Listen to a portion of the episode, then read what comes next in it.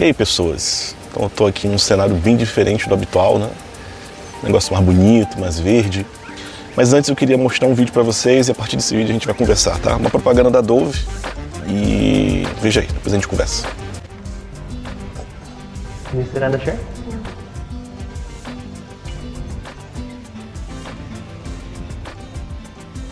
All right, I'm gonna ask you one question. What's the question? If you could change one thing about your body, what would you change? Um, hmm. Um, you know, have a mermaid tail. Probably like a shark mouth. So I could eat a lot of stuff. Like to have teleportation in my body. Extra pointy ears. I want legs like a cheetah so I can run faster like a cheetah. I could have wings, like fly. I don't think there's anything to change. I like my body actually. Yeah, you wouldn't change anything? Just thing. E aí, entenderam? Primeiramente, muito obrigado à pessoa que traduziu essa propaganda para nós, não sei quem foi. Mas é até uma pena essa propaganda não passar nas TVs brasileiras. Pelo menos eu nunca vi também. Faz tempo que eu não vejo televisão, assim, não acompanho os canais abertos. Mas é uma publicidade que nos faz pensar, assim como marketing tem a missão de fazer, né? Assim, de nos questionar, de vender produtos, na verdade. Mas é uma propaganda que nos faz pensar e refletir em muitas coisas. A primeira dela é quando começamos a rejeitar o nosso corpo, esse corpo que recebemos. Será que sempre foi assim?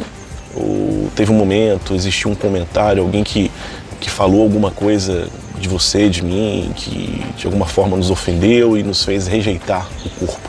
Nós sabemos que hoje a rejeição do corpo vai muito além da dimensão estética, né? mexe também com o ser da pessoa no sentido ali mais profundo, porque simplesmente hoje existe a possibilidade da, dessa rejeição total das características físicas, das características sexuais, para poder se afirmar de uma outra forma. E nós queremos comentar um pouco tudo isso e também te dar três dicas, né? três dicas preciosas, por isso fica comigo, você vai gostar dessas dicas aqui no final, tá bom?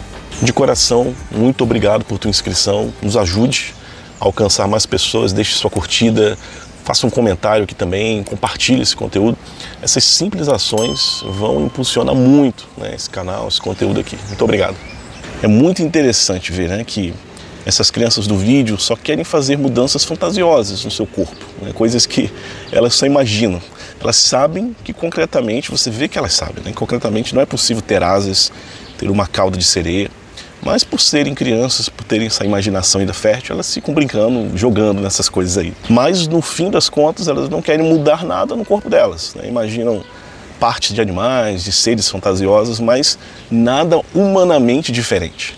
Sem dúvida, na infância ou na adolescência, nós somos influenciáveis, né? somos influenciados pela família, pelos amigos, pela moda, pela cultura do nosso país, diante daquilo que é belo ou que também não é belo, que é feio, sobretudo quando as pessoas fazem comentários diretamente ligados à nossa pessoa. Ah, você tem um cabeção, você parece uma vara de bambu, é, ah, você parece uma tábua, não tem bunda, não tem corpo, não tem formas, né? Sobretudo as mulheres sofrem bastante em relação a isso. E isso é um sofrimento real né? na vida da criança, na vida de um adolescente, um sofrimento que influencia sim né? a estima, o amor, a vida desse jovem, a visão de si que ele pode ter. Todos nós passamos por isso, né? E sobretudo aqueles que já têm filhos devem ter atenção no que dizem para os seus filhos, né? Porque as palavras dos pais são as que mais trazem segurança, isso é verdade, mas também são as que mais ferem. E para além dessa dimensão estética, da forma do corpo, que pode ser vista como um problema né, hoje, também existe uma visão ideológica do corpo, também é interessante a gente é, refletir e pensar aqui. Né? Essa visão de um corpo manipulável que não é necessariamente integrado ao ser, né? que não é necessariamente integrado, por exemplo, o sexo não é necessariamente integrado ao gênero. Né? Assim, eu posso ser uma outra pessoa no meu interior, diferente desse corpo que me foi dado.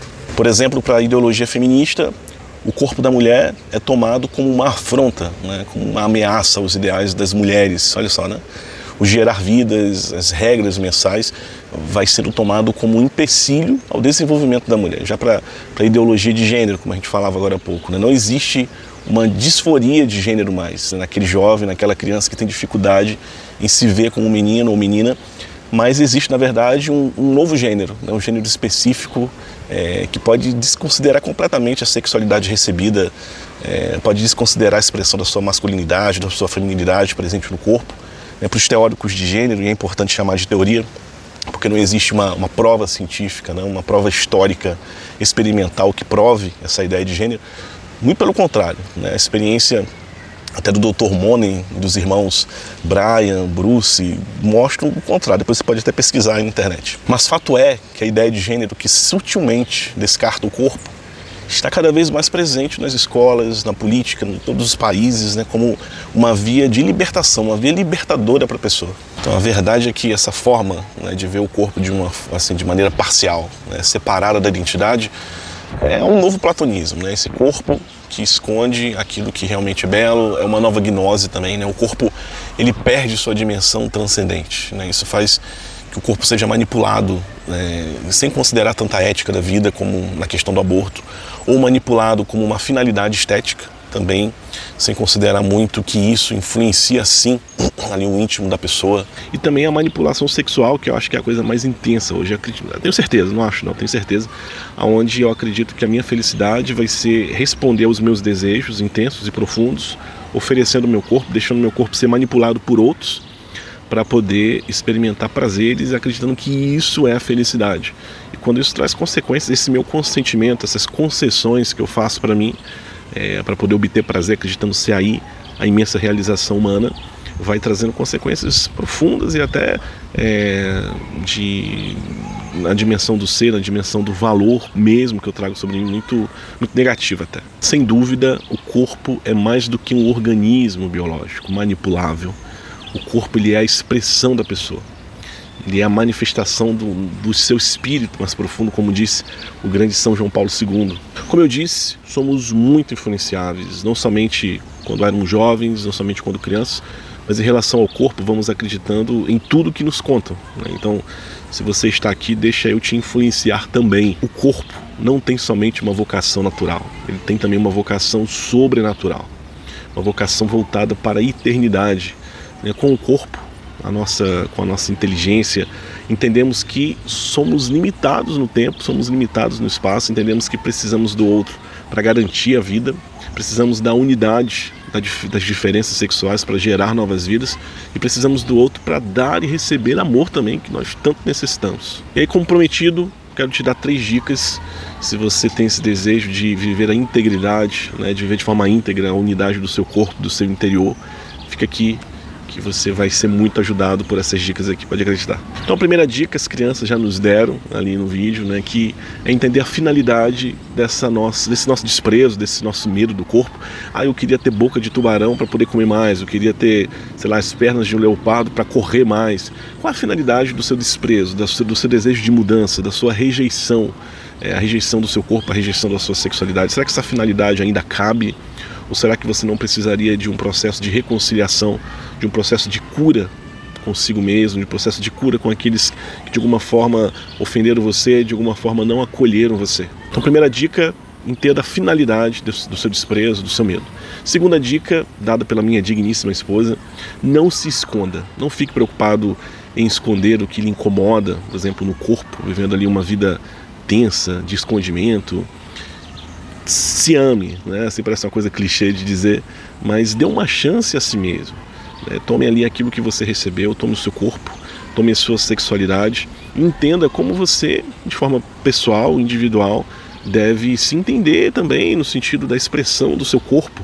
Né? Eu conheci uma, essa, uma moça francesa que dizia: Olha, eu não, eu não era uma mulher como as outras, mas eu sou uma mulher. Né? Ela dizia: Eu sou uma mulher, mas eu não sou, não tenho os mesmos gostos que a maioria delas tem mas eu tenho a minha feminilidade própria, eu tenho meu gosto próprio ali em me arrumar.